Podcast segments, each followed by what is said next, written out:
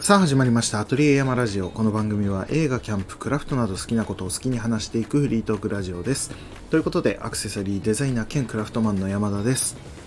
えー、皆さんはゲームとかってやりますかね？今もスマホゲームとかすごく手軽にできるものとかね無料でできるものとかたくさんあると思うんですけどもあとはあれかスイッチとか、えー、プレステとかあとパソコンゲームとかもありますよね。そういうのがある中で皆さんは結構ゲームとかやりますかね？僕はもうもっぱらスマホゲームばっかりやっててゲームばっかりやってるってわけではないんですけども まあ隙があればちょっとこうやったりとか。何ですかねあのー、今はファイナルファンタジー FFBE 幻影戦争とかですねやったりあとウィニングイレブンとかま、サッカーゲームですねやったりとかもう最近はですねもう今更かっていう感じなんですけどもちょこっとつむつむをやったりとかしてましたね。つむつむはあれですねもう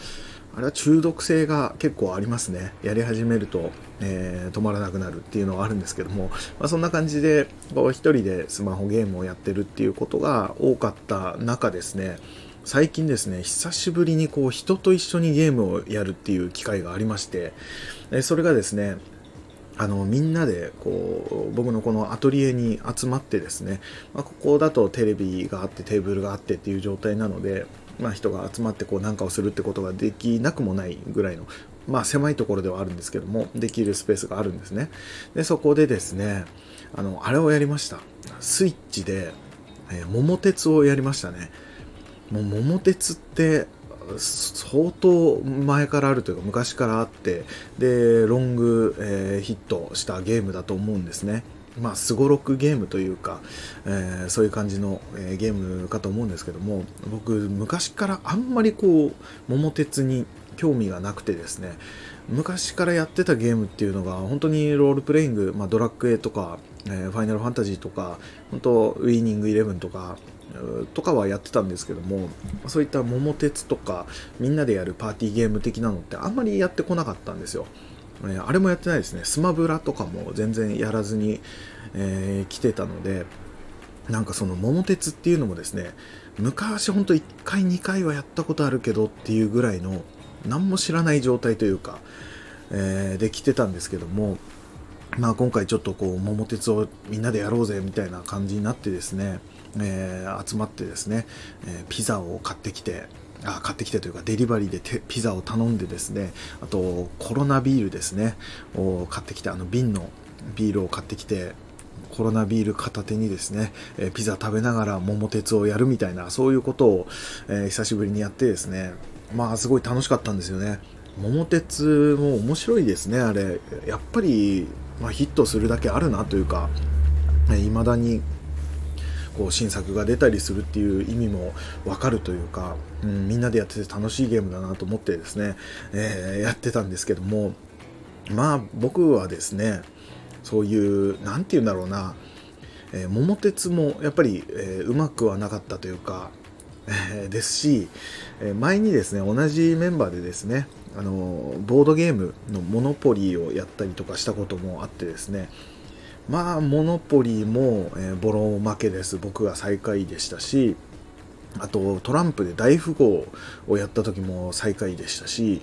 えー、この桃鉄も今回もしっかり最下位だったんですね。うーんなんかこうお金をなんかやり取りするゲームというかすごく苦手なんだと思いますね。なんか戦略的な戦略って感じでもないのかもしれないですけども、まあ、ランダムなのでただやっぱああいうカードの使い方とか、まあ、そういうのとかがすごく下手くそなんだと思いますね。まあ、1位の人はですね、えー、百何十億とかで、え、1位を取ってました。まあ、今回10年間っていう、え、長さで、ま、4時間ぐらいをやったんですけども、えー、1の人百何十億のところ僕はですね、えー、マイナス21億で、えー、最下位で負けましたね。うん初めて、えキングボンビーというもののですね怖さを知りましたね。まあそんな感じですごく楽しい、え時間を過ごしたのでなんかこう最下位ではあったんですけども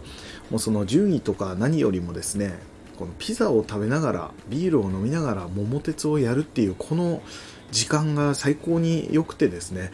うん、めちゃくちゃ楽しかったなっていう、そういう、えー、最近のお話でございました。まあそんな感じでですね、えー、最近過ごしていたんですけども、で、えー、ちょっと前置きの話は長くなりましたが、今日はですね、なんだろうな、お金、お金じゃないな、えっ、と、物のなんか大切さというか、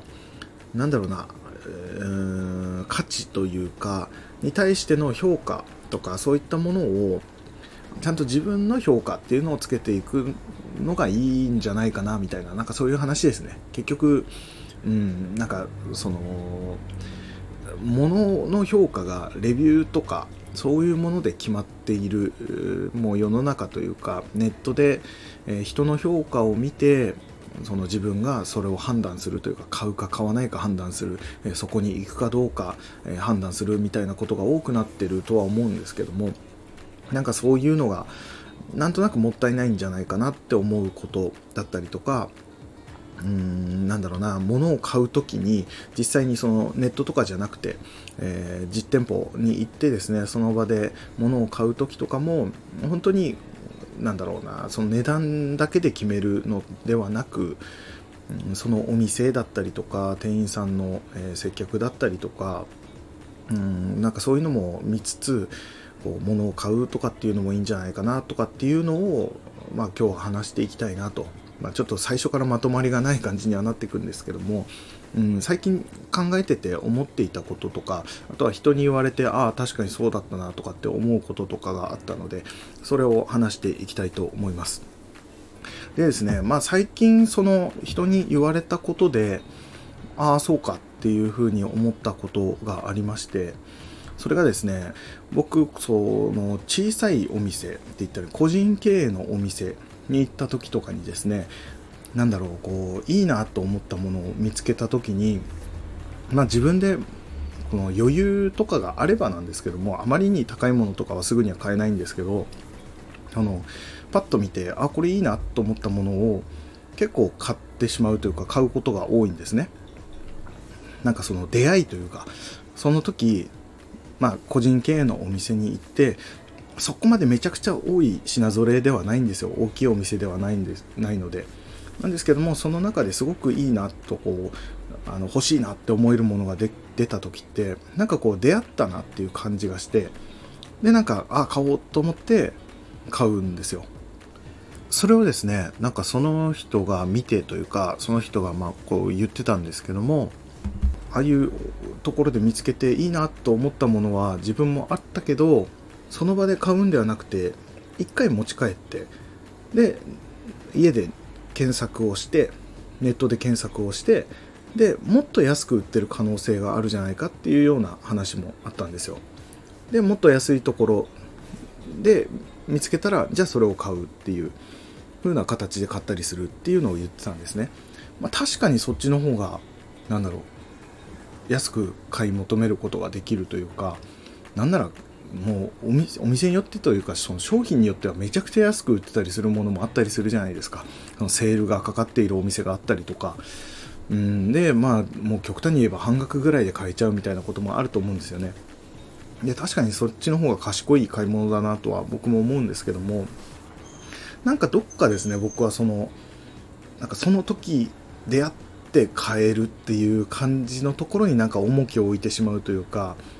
なんかそのタイミングで買った時の嬉しさとかもあったりするんですよね。いいなと思って欲しいなと思った時にその場で買えるっていう嬉しさがあったりもするっていうのもあってなのでまあどっちがいいかっていうのは僕は分かんないですけどもなんかそこのなんか出会って買えたっていうところの嬉しさが自分の中ではあるので僕は買ってしまうんですけどもそれのことをその、えー、人から言われた時にあれも結構その個人経営のお店ってなんか1点1点売れるっていうのだけでも結構プラスになることが多いんじゃないかっていうそういうところにこうお金を落とせるっていうことはいいよねっていうことを言ってもらってですね、まあ、確かにそれもそうだなと、うん、思ったりとかあと映画館に行った時とかもなんだろうな飲み物とか、まあ、ポップコーンとかそういうものを買うっていうのも僕はなんかこう当たり前のようにというかっていうのがもう他のポッドキャストさんとかでですねよくその映画の話とか僕は聞いたりするんですけどもその時にやっぱり映画館を応援するためにはその映画館で販売している、まあ、飲食関係のものとかですねを、えー、購入することが映画館のプラスになるだろうっていうことで、まあ、できるだけこうポップコーン買うようにしてるとか飲み物買うようにしてるっていう人が結構いたので僕もそれを聞いていたからこそなんかこう当たり前のようにこう飲み物くらいは買おうかなとかえー、まあ、余裕があれば買おうかな。普段だったら本当は僕は飲み物とかも全くいらなくてもう映画だけを見て帰ってくるっていうのが結構好きだったりするんですけどもそういう話を聞いていたりもするのであじゃあコーヒーもらおうかなとか、うん、なんかコーラをもらおうかなとかって言って買うことがあったりあと映画のなんだジャンルによってはですねポップコーン買おうかなとかなったりするっていうような話をですねそのその時一緒に行った人にお話したらですねあのその感覚がなかったってやっぱり言ってたんですね。自分がそのなんか飲みながら見たいなとか、まあ、ポップコーン食べたいなと思った時に買うっていうのをやっぱり言っててうんって言ってたので、まあ、僕もそのポッドキャストとかそういう他の人の話を聞かなかったら確かにそういうふうに思ってたよなとは思ったんですけどもなんかこういうふうなちょっとしたなんだろうな知識というか、まあ、情報としてそういうのを知っているだけでそのお店に対してなんだろうプラスのことができるっていうのはすごくいいよなと思ってですね。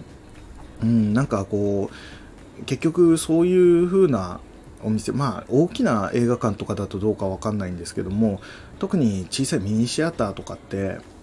結構そのそういったものの売り上げって大きかったりするとも思うんですよね。でなんか後からですねその映画館がなくなってしまうとかなった時に、えー、ああなくなってほしくないと思ってそこからいっぱい通っていろんなもん買ったとしてももう戻すことは多分できないんですよね。一人の力ではもちろんできないとも思うのでっていうのであればこう一回一回行く時に本当にビビたるものではあるものの飲み物とかまあ、ポップコーンとか買うっていうことが少しでもその何かにこう貢献できるのであればしかも自分はサービスとしてその、えー、物をもらって食べてとか飲み物を飲んでっていうことでいい思いもしているのでなんかもう本当に、えー、双方がすごくいい形になるのかなとかっても思うと、うん、そういうのをやっていくのはいいよなって思ったりもするんですね。なんかそういうふうなことを改めてですね人から言われた時にあそうかやっぱこういうのはいいことだよなとかって思ってですねなんかそういうもののなんだろうな、えー、買い方とかうんなんかそのいろんな安く買える方法自分がこう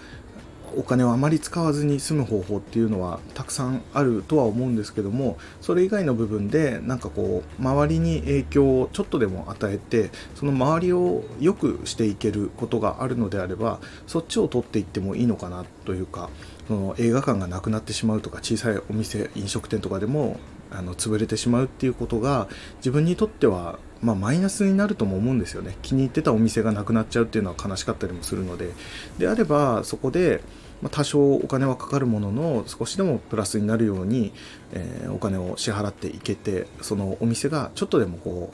う、えー、長く経営していけるような形になればそれは自分にも返ってくることなのかなとも思うのでなんかすごくそういうのはいいのかなっていうふうに、えー、思ったっていうお話ですね。でなんかそれそういう話を考えていたらですねなんかいろいろその物の価値とか、えー、なんか物を買う時に考えることというか何かいろいろ考えていたらですねなんか一つ一つのこととかものとか素材とかそういうものが全てが人が関わっていてで一個一個がすごくいいものの集まりで出来上がってるものがたくさんあるというか、うん、なんか何を言ってるか分かんないかもしれないですけど、ま例えば、え料理とかでも、まあ、野菜とかえー、肉とかそういったものって一つ一つが今もうスーパーに並んでいて、えー、普通に売られていて何百円とかで売られているのを買ってきて、えー、食べたりすると思うんですけどもやっぱりそのスーパーに届く前はですね、え農家さんとかそういったところで作られたもの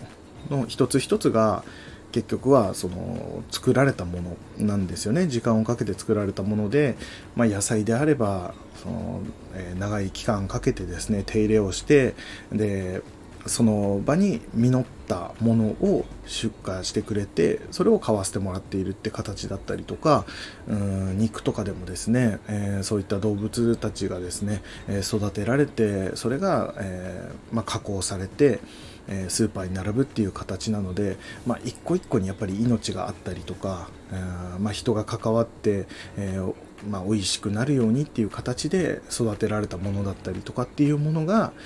まあ、スーパーに並んだ時には数百円になって並んでいたりとかすると。で、えー、そこにまず一つの、なんだろうな、人の手が加えられてというか、かけられてか、とか、時間がかけられて作られたものであったりとか、うん、育てられた、え動物だったりとかっていうものがいてでさらにそれをスーパーで売られたものであってそこで一応管理されながらですね、え、販売されてですねそれを買ってきて家に届いて、まあ、自分で料理するもあるし、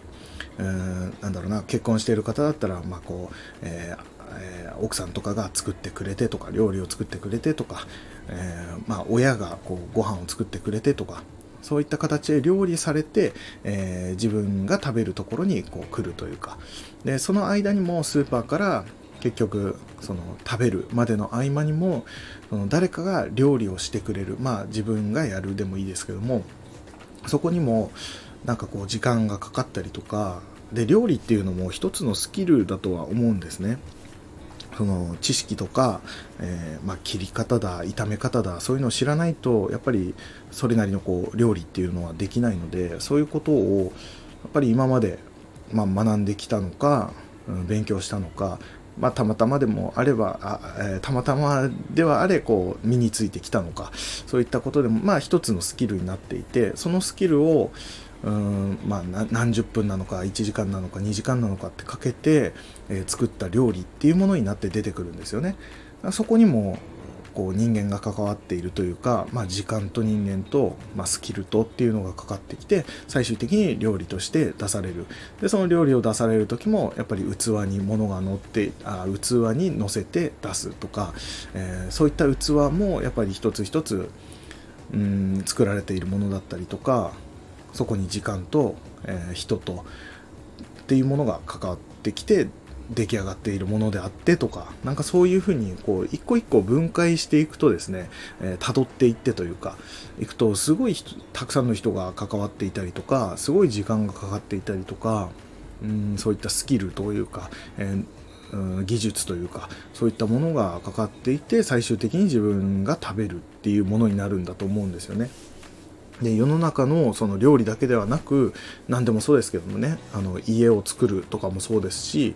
うーんどんなサービスでも多分そこには人と時間と、えー、能力っていうものがえー、かかってきて出来上がっているものが最終的に自分のところに届いているものだと思うのでなんかそういうふうに考えていくとですね一つ一つがすごくなんだろう大事なものに思えてきたというか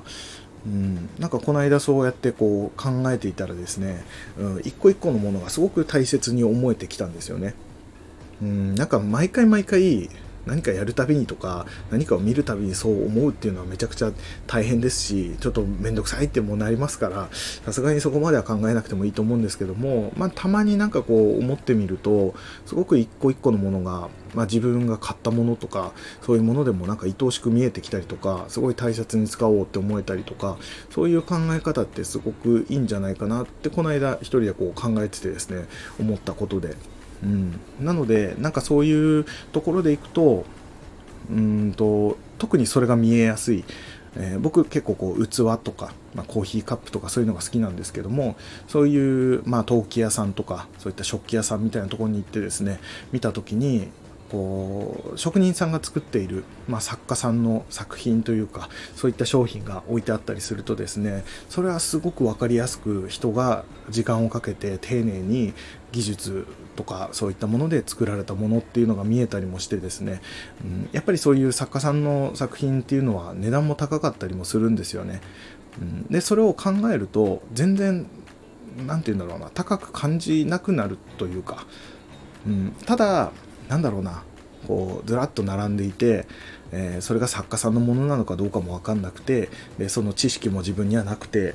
ただ並んでいて、えー、これどうなんだろうっていうふうに思った時に、えー、これで5000円もすんの？ってなったらうわたっけえなってさすがに買わないよっては思ってしまうとは思うんですね。うん、世の中そういうものもいっぱいあると思うんですよね。自分の感覚にはないものを見た時にそれが自分の感覚とは違う値段がつけられていた時にやっぱりたっけえなって思ったりする、うん、そうなるとやっぱりこれを買おうっていう気持ちにはならないと思うんですけどもそこになんかどこどこ釜の、えー、なんだろうななんとか焼きの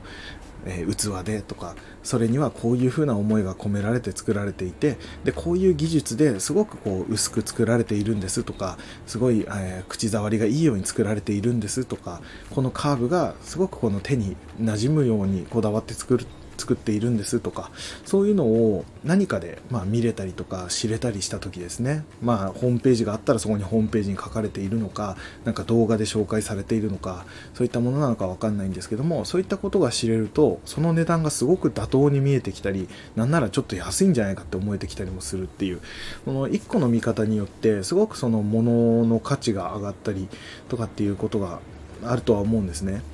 うん。っていうようなこととかもあったりとかやっぱりそのもののなんだろうストーリーを知るというか、うん、思いを知るそれに関わった人の思いを知るとかそういったものによってその価値がどんどん上がっていくっていうことはあるなっていうことでなんかこう一個一個のものを改めてこう見直すというか見てみるとかそういうふうにするとそのものの価値が一つ一つが上がって見えてですねそこに自分もじゃあ、えー、そういったものをまあ、自分で使いたいというか手に入れたいとかそういう風な気持ちが起こってくるとも思うんですよね。うんなんかそういったところでですねなんかこうお金を使ってその作家さんがまたなんだろうな次の作品作りになんだ力を入れられるとかまあ、飲食店だったら、えー、経営していく期間がこう伸びるというか、えー、長生きするのに、えー、使われるようなお金になっていくんだなと思うとそういったやっぱりお金のサイクルというか、え回り方っていうのがもう本当になんか正しい回り方なのかなっても思ったりするんですよね。うん、なんかそういうふうなことをちょっと思ったりとかしてですね、えーうん改めて僕もなんか買うものとか欲しいなと思ったもののそのストーリーを、えー、見てみるとか意味とか歴史とかそういったものも知れば知るほどもっともっとそれが欲しくなったりとか、えー、するんだろうなとも思うのでなんかそういうところに着目してい、えー、きたいなとかってすごく最近は思いましたっていうような話でしたね。うんなんかこうレビューとかなんかそういったものでやっぱ買った人の意見っていうのがすごくこう響いてくるというか分かりやすくて、え、自分が買う時にこう参考になるなっていうのはすごくいいとは思うんですよね。うん、いろんなたくさんこういろんなサイトでまあ、レビューが載せられているあとは星何個とか、えー、何点とか点数がつけていたりとかなんかそういう評価されているものとか評価を見れるというかそういうようなサイトとかそういうところが多かったりはするんですけどもあれもですねやっぱ僕も見るんですけどもやっぱりこうなんかこうしっくりこないところもあってですねうんなんかこうレビューって総評価と言ったらいいのかな、えー、個人がレビューするときになんだろうな総合の評価って言ったらいいかなをして点数をつけているのかそれとも1箇所がすごく嫌でとか1箇所がすごい良くて星5つにするのか星1つにするのかっていうのを決めているかのかなんかその辺も分かんないところじゃないですか。人によって違うというかその評価の仕方が。ってなってくるとこうかなりの数が集まっていればもしかしたら統計的にすごくバランスがよく評価はされるのかもしれないんですけどもそんなに数が入っていないレビューだったり本当10件とか20件ぐらいしか入っていないレビューだとなかなかその本当の評価っていうのが分かりづらかったりすると思うんですよね。うん、っていうのもあるのでなんかこうレビューに対してもなんかこうちょっと疑ってかかった方がいいのかなとかっていうのも思っててもう分かりやすくなんかこう物買う時にすごく高評価ばっかりだなは怪しんだりとか逆にマイナスばっかりがあるっていうのもそれもおかしな話だよなって言って警戒するっていうのはやっぱり誰もがするとは思うんですけどもなんかこう飲食店のレビューとかでですねなんとなく僕が思ったものではですね、まあ、レビューが低かったとするじゃないですか、うん、星2つとかそういう 1. 点なんぼとかっていうのってやっぱり、うん、美味しくないのかなとかって思っちゃったりするんですけどもでもそこでなんかこう美味しくないっていう風に、まあ、飲食店なので味の評価っていうのが基本にはなってはくるような気はするんですけどもなんとなくそこで美味しくないじゃあこのお店は省こうっていう風になってしまうのはなんかもったいないなって思ってしまうところがあってですね、うん、例えば、えーと、そのレビューをした人がまあ美味しくなかったその人の感覚で美味しくなかったっていうこともありえますしうん他のお店似たようなお店と比べた時にここは美味しくなかったっていうふうに、えー、書いてるのかもしれない。でもなんだろうなすっごい店の雰囲気がいいお店の可能性もあるんですよね。うん、居心地がめちゃくちゃいいとかこうなんだソファーの感じがすごく良くてうんなんかこう友達と話をしててすごい話が弾んでとか居心地よくてリラックスできてとかっていう空間かもしれないしうん店員さんがすごく接客が良かったとかめちゃくちゃこう気を使ってくれるようなお店で居心地が良かったとかっていうこともあるかもしれないですよね。でも味がまあ平均点ぐらいだったとか平均点よりちょっと下回ってるような感じだったっていうのを一人の人が何だろうな味の感覚的にその人はよく美味しいものばかりを食べてる人だったとしてで、えー、その時にそのお店行った時にわ全然平均点ぐらいの味じゃん。ということはすごい低いわって星をすごく低くつけちゃう。自分の基準で低くつけちゃうっていうこともあり得ると思うんですよね。そういうのが何件かだけそれこそ、えレビューもう20件とか10件とかそんぐらいしか入っていない状態でそういう人が1人いるだけでガクンと下がっちゃうんですよね。うんっていうところでですねまあ細かくたくさんのことを書かれているレビューであればなんか参考にはなるのかなとかって思うんですけどもレビューの数がそこまで多くなくてうーんっていうお店だとなんか誰がどこを評価して星をつけているのかっていうのも分かんなかったりすると思うのでやっぱり一回足を運んでみるといいのかなって思っちゃうんですね。うんなんかこうちょっとでも気になったのであればなんか一回行ってみるっていうのはいいのかなとは思いますね。やっぱり人によってはなんだろうな居心地がいい悪いっていうのはその基準というか感じるところはまた別だったりもするし味の美味しい美味しくないもやっぱり人それぞれ違うと思うしある程度今なんだろうな味の評価というか評価じゃない味のなんだレベルというかは大体平均点は取れてるお店の方が多いような気はするんですよね。うん、でそこの中からなんだろうその何で決めるかってなるとその安さなのか居心地なのか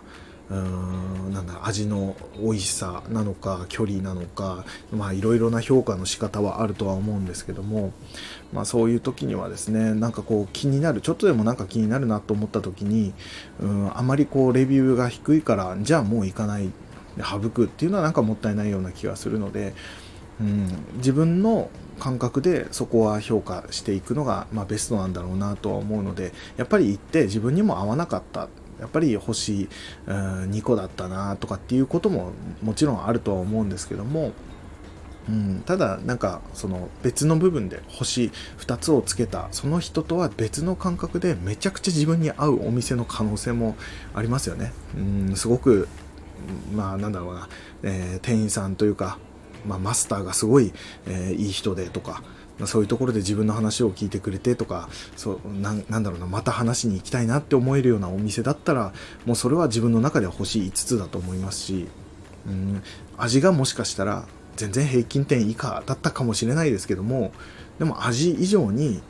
そのマスターとのやり取りっていうのも一つの店の魅力だったりもするしとかなんかそういうところでの評価としては自分にはすごく合っているお店なんだなっていうのもあったりはすると思うのでまあなんか人と飲みに行くとかそういう風になったりするとそのある程度評価のいいっていうレビューがいっぱいついてて評価のいいところっていうのを選んだ方が人にもう迷惑をかけないというかあんまりこう博打はできないなみたいな時はそういうので決めてもいいとは思うんですけども。うん、まあなんかこう、なんだ、近い友達と行くとかいう時は、ちょっとここ行ってみようかみたいな感じでですね、えー、新たなところにこう挑戦してみるっていうのも、もしかしたら自分がめちゃくちゃ好きになるお店を助けることになるかとも思うので、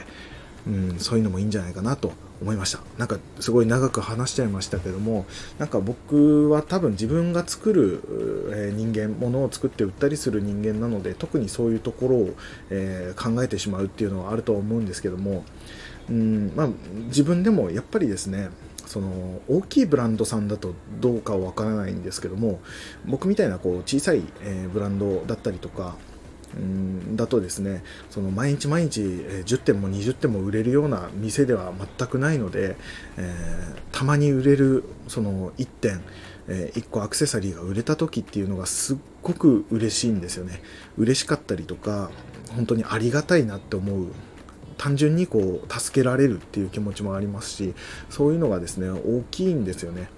なのでなんかそういう個人経営のお店とかでもですねやっぱりご飯頼んでくれるとかうん、美味しかったからまた行きますとかまた来ますって言ってくれたりとかで実際に本当に足を運んでくれてまた来ましたっていう人がいたりとかっていうのはですね本当に嬉しいのもあるし本当に経営としても助かるっていうのもあるしそういうのがめちゃくちゃ感じられたりするものだと思うので